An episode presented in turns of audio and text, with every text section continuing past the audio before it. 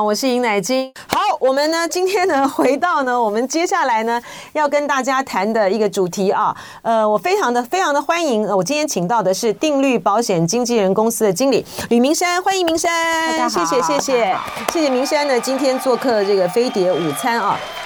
主要是呢，我们要谈几个话题啊。我上个礼拜呃约这个明山的这个时候呢，呃，主要是因为长荣在罢工啊，然后那个长荣罢长荣的机师的罢工呢，会让大家呢很担心。我在呃旅游期间的时候，如果说呃没办法搭飞机啦，等等等等之类的哈，那到底该怎么办？除了这个话题之外呢，呃，还要请教这个明山的，就是嗯。就是联动债啊，就保单联动债的问题，因为大家就是在投资上面哈，投资上面呃，比如说美股啊、美债呀啊，然后股股债之间的这种平衡的时候呢，有些人会去买美债，好，有些人呢就是会买公司债，但是也有很多的这个民众呢，他会去买这种投资型保单。或者是联动债这个部分哈，所以我们今天到底。跟能不能投资，到底该怎么投资哈？我先所以要来一个一一的来请教这个明山。我先介绍一下啊，呃，明山是定律保险经纪人公司啊，呃，大家知道这个保险经纪人公司吧？哈，就是说他们。你们不隶属于任何的一家保险公司，你们就是保险经纪人公司。然后我今天呢，啊，我是定律的，我是定律的客户了哈，我非常非常久，非常非常多年了啊。因为那时候呢，因为我的好朋友在这，就是贵公司，后来当了现现在的这个呃总总经理啊。然后他当时呢，我觉得他推荐我，他给我这个保险经纪人公司的概念，我觉得蛮好的啊，就在于是说，呃。你会为你会为客，就是你们保险经纪人就会为客户来量身打造适合你的这个需求。你介绍一下，就是你们保险经纪人的这样的一个概念啊。诶，其实保险经纪人在这六七八年前，因为网络的兴盛，大家可以上网找资料之后，就发现保险经纪人的那个被看见跟社会地位就越来越看见。因为我们不隶属任何一些保险公司，所以我们只要有代理的保保险公司，我们都可以进行贩售。嗯，那大家买保险其实最在意就是我能不能够理赔嘛。可是保险的。的理赔里面又很让很容易让客户会觉得说啊，收钱收很快，然后保费要缴收很快，但是我要理赔的时候没有办法理赔这样，所以保险经纪人因为不隶属任何一个。保险公司在保险法第九条，我们是基于被保基于要保人的立场，向保险公司洽订契约之人，所以我们就可以帮客户去争取他应该有的权益。这是第一个。第二件事情是，市面上的保单保险公司这么多，那可能 A 保险公司觉得它最好，B 保险公司觉得它最好，但其实不太可能啦。那所以我们就可以在市场上找相对于客户的年纪，然后他的需求，对需求，然后比较适合他，保费比较便宜。大家一定都希望保费买的便宜，保障买的好。但如果你没有一个人来帮。你做一个有效率的的分析规划，那有可能就会花很多时间。所以在挑选商品上，保费也相对也比较便宜，保障比较多。那在后续保单的理赔上，你有一个专业的人员站在你的立场，帮你去争取你应该有的权益。这样，我觉得那是我当时觉得保险经纪比较不一样的地方。这样子，哎，那对我也有很多朋友在问，那你们的那你们的佣金从哪里来？因为因为像比如说一般的这个保险公司，我们很清楚嘛，就是今天呃，我保了一个保单之后，那这个这位就是保险公司的这位呃，就是负责人，对服务人员，他就可以从这里面抽抽佣嘛。那保险经纪人公司呢？你跟谁抽？我也是跟保险公司拿佣金。你是跟保险公司，并不是跟我拿佣金啊，并不是跟保的人。对，但是并不是跟你的客户拿佣金。在欧美是跟客户拿佣金，但是台湾还没有到进进步到这样，我们还是跟保险公司拿佣金这样。那因为保险公司把把商品给我们之后，他就可以省掉他的管销成本，所以其实我们还算是很中间、很独立的。OK OK，在在帮客户推荐商品啦。所以说今天呃，保险经纪人。人的好处对于客户来讲了哈，呃，你就会觉得说，平常有很多人在保的时候，哎，好像我就说，哎，我给我等于是。帮朋友，好帮朋友去某一家保险公司保了一个保单或是什么，那因为他也就赚佣金嘛。可保险经纪人的话呢，就是我心理上面就觉得说，你是你是保险公司给你佣金就对了，对，好，所以你来帮我打造适合我的这个保险。那我先请教这个明山啊，现在当然非常的好，虽然说现在这个长荣这个呃不罢工了啊，可是因为在呃旅游的期间的时候，不只是春节啦，我们常常会一些出国旅游啊，去玩啊，或是呃公务啊都。有这种的机会，嗯、呃，而且现在碰到因为其气候的关系，是现在碰到什么天气啦，然后取消班机啦，航班延误啦，或者是说在这个国外的这种，常有时候也会罢工啦，这种状况的话，到底要保什么险才能够保障我们的权益啊？呃，其实我们。就最近刚好又出国际了嘛，好，那所以其实我们都会建议客户一定要买一个旅平险。旅平险里面包旅游平安险，对，旅游平安险。那旅游平安险再包含一个叫旅游不便险。那旅游平安险主要是对我个人的身体，假设我身体突然发生一些疾病状况，那我就有这个旅平险的叫做海外突发疾病的这一个项目，可以协助我在海外就业的时候有高额的。高额的保额，因为我们在国外就业的费用都相对比较高嘛，对。那如果我们今天讲到叫做罢工的这件事情，比如说天灾啊、罢工啊，我我没有办法预期的话，那其实就叫不便险的范畴。那不，它在不便险里面对不是？不便险的范畴里面，不便就是不方便的不变哈，对，不方便。那不便不便里面有分成一个，就是我的行程被取消了。嗯，取消了，那罢工就有可能我就会被取消嘛，然后或者我的行程延就延迟了、延误了，什么天后的关系，可能现在没办法起飞，可是可能过几个小时之后就可以起飞这样。因为你知道这种天候的状况现在越来越多，你看 以前几对，而且大家不知道还记不记得多非常多年前的那个火山灰，欧洲有没有那个火山灰？我那时候去欧洲去德国玩的时候呢，就是遇到了火山灰，所以你就会导致你行程必须要更改。对，行程更改也是可以做，也是有这样理赔的。只要是天灾跟人祸的部分，它都可以理赔。这样，那只是说在旅程取消，在这几天，如果大家有看一些懒人包的话，就会讲到说那。我的罢工，我是他宣布罢工了，我就可以理赔，还是我赶快去买保险还来得及吗？嗯，其实它分成一个，就是当他今天罢工日已确定的时候，你买就来不及了。哦，对，那他们前几天还在讨论叫罢工权，我可以去罢工，我可能有一个期间，可能在这个期间内我会罢工，但我没有决定我哪一天要罢工。对，现在还可以。来得及，但是罢工日一旦确定了，我们就没有办法，就来不及，来不及了。对，嗯，所以我们都会建议客户在你买机票，你确定你要出游的时候，就 提早的去购买这样子的旅平险加旅游不便险，那你就会比较放心啦，比较安心。那你也不会因为天灾，因为。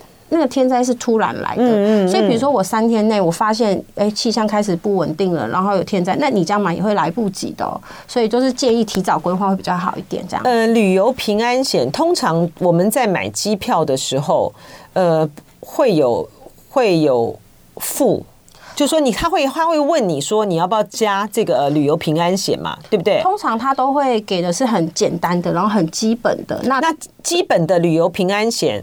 的话，里面就不包括所谓的不变的部分吗？它的不变的部分会变成是说，我们假设我们比较常是刷信用卡的，才会有这样子的一个不变，它会是在那个航程期间内的这个保障。可是如果我到当地，就像刚刚您上遇到的这个火山灰，这个就就不会没有办法理赔了。我的航程更改就没有办法再包含这个里面了，这样子。所以是要加买，对不对？对，要加满，其实是保障会比较完整。可是你说它它本来它就在这个旅游平安险里面啊，所以说这个我们一般比如我用信用卡刷卡买。机票的那个平安险是基本的保障，对不对？它对那基本的保障就是说，我到就是我只确保我这一趟行程，这趟行程对，就是我从 A, A 飞到，我从台湾飞到洛杉矶，台湾飞到日本，台湾飞到东京，台湾飞到任何地方，这一趟的行程的平安而已。对，然后到了当地之后，你如果说有呃疾病各种状况，或是天候的状况，呃旅游取消，它虽然在平安险的范围之内，但是要加加买。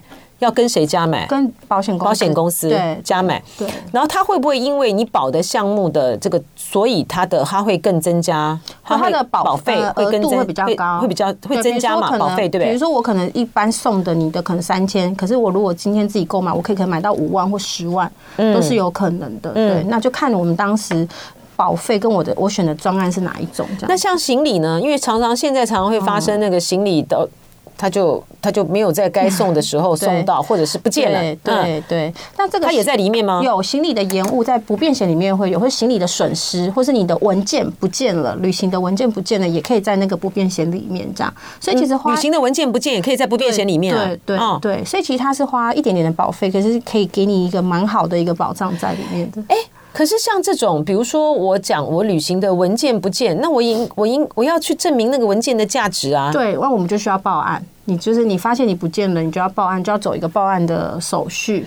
可是你那可是你在之前的时候去保这种险的时候，那那个保险公司应该也会要你要。确定出示你那个文件有多重要吧？所以其实他否则不就是大家上下交相贼吗？对，所以就是跟行李的损失不见其实是一样的，就是说我的行李损失的的理赔的方式跟我这个文件的方式一样，因为我的行李的里面的损失的价值我也没有办法非常的确定是什么，所以他在呃能够理赔的这个范围里面，它其实有一些条件式的，比如说你你是租借的东西，它不行，因为他担心你是道德风险，为了要。榨取这个保险金，对你，你就去租了一个东西，所以太高额单价的东西，他们也没有办法去接受这样子，所以这个东西他必须要提供实证，所以才会有报案，然后由警方来做一个第三方的公证这样子，然后才能够启动他的理赔这样。因为也我我想象我想象起来这个部分的纠纷就会很多，就你也有可能你的这个行李里面有 A 有 B 有 C 有 D 哈，但是呢，你很可能你呃在。你在拿到行李的时候，你发现呢，你第一不见了。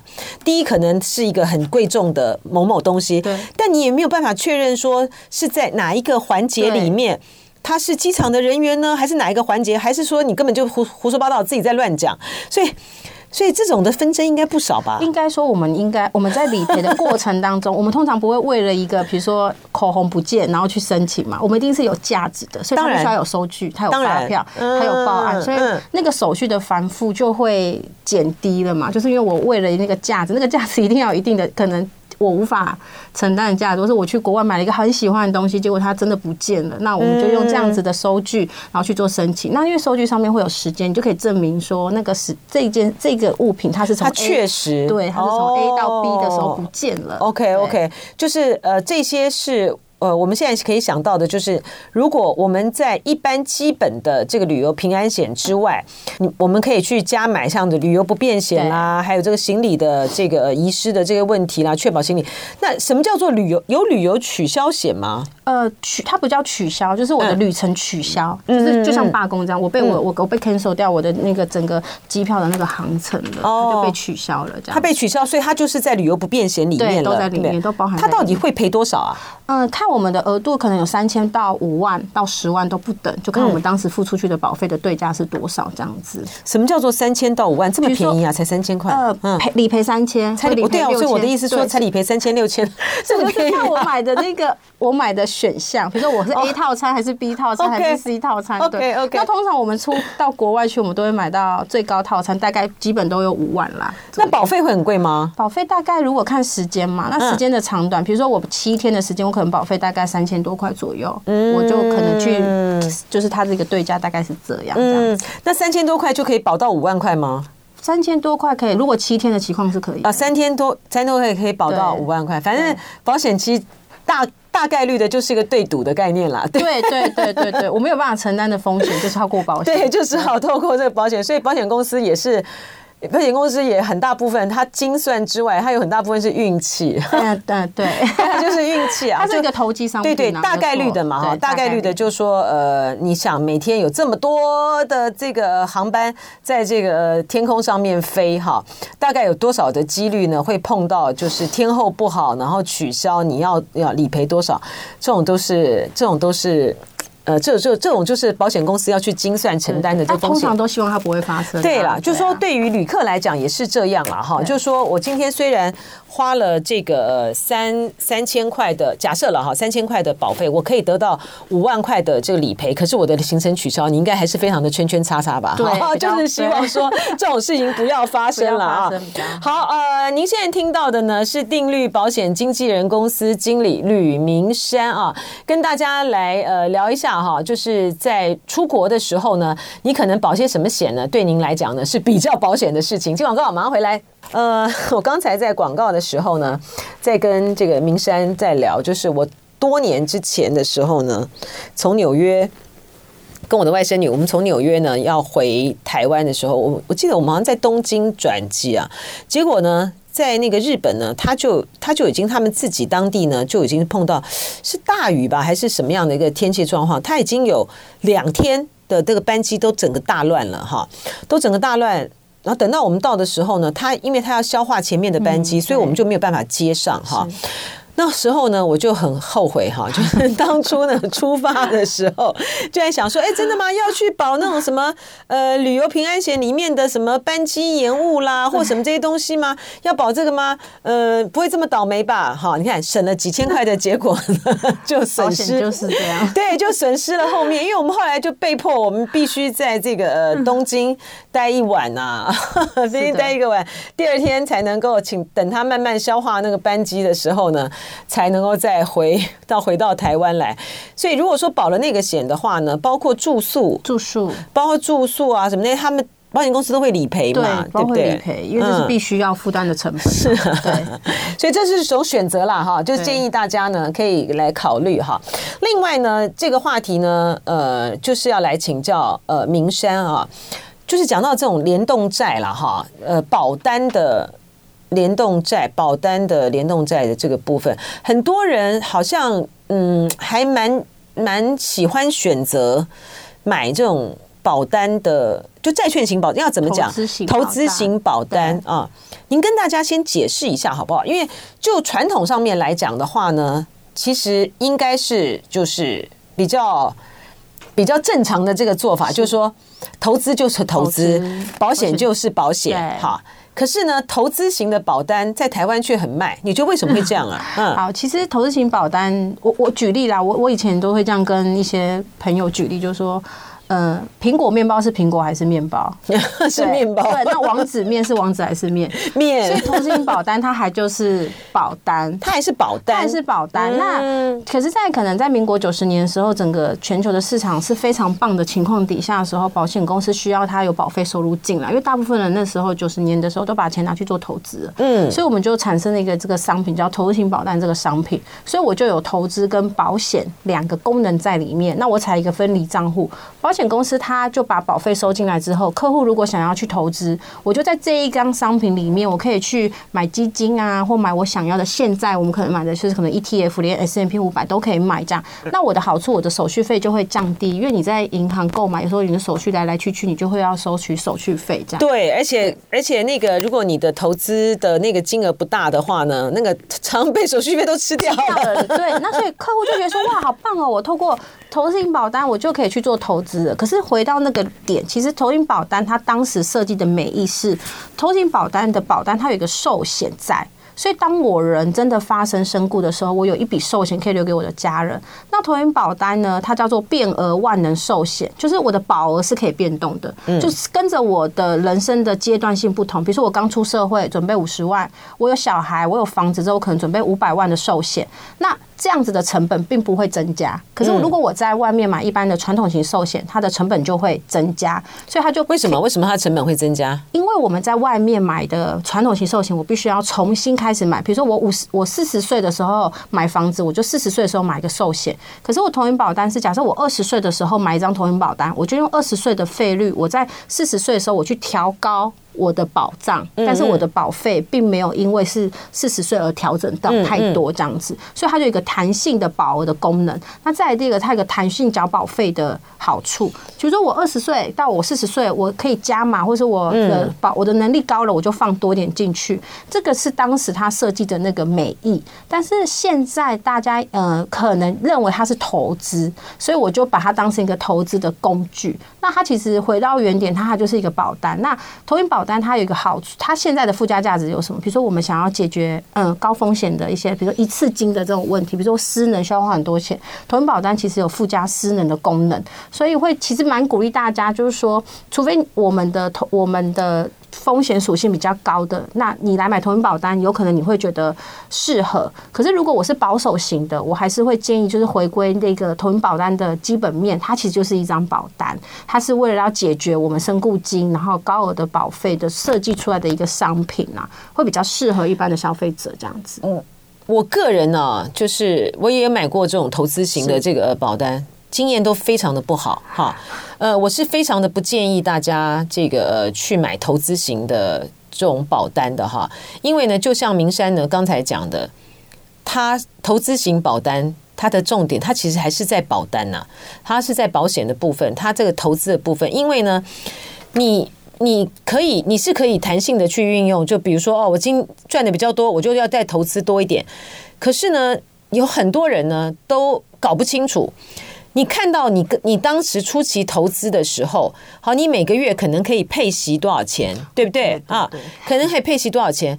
但是呢，事实上呢，他因为你不知道，因为我们一般人都不专业哈，你并不知道保险公司呢，他去把你连接到的外面是什么哈？有些人连接这个 EDF，有些人连接那个债，那有些的连接的债不是很好的债哈，有些是什么垃圾债券哈，并不是那种什么 AAA 等级的什么公司，都是。C 等级的，它并不是 A 债啊，就是 A 的，就 A 的像有些公司债，然后它并不是等 A 债，它是连 C 债，它会亏损的。嗯，所以说呢，你你在这个你一开始的时候，你可能比如说呃，你的配息假设好随便乱，我随便讲哈，什么三万啦，后来就变两万。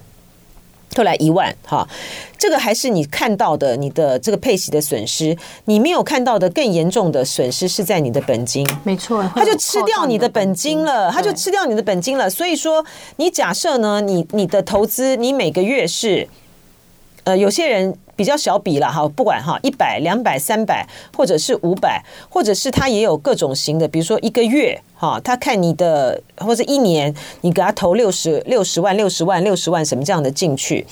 哎，你好像投资了一年之后呢，哎，你觉得哎不错啊，我每个月都可以拿到三呃什么三万或多少钱啊？可你没有发现你的本金已经少掉了一百万了？对，所以金管会在今年，哎，金管会在去年六月三十之后，就七月一号开始，它其实对于保险公司投资的标的，它是会有限制的。所以像这种垃圾债券，他们其实基本上就会禁止保险公司去做投资。可是你之前已经投资的就投资了，就投资了。所以其实投银保单它其实是一个相对复杂性。如果你把它当理财工具，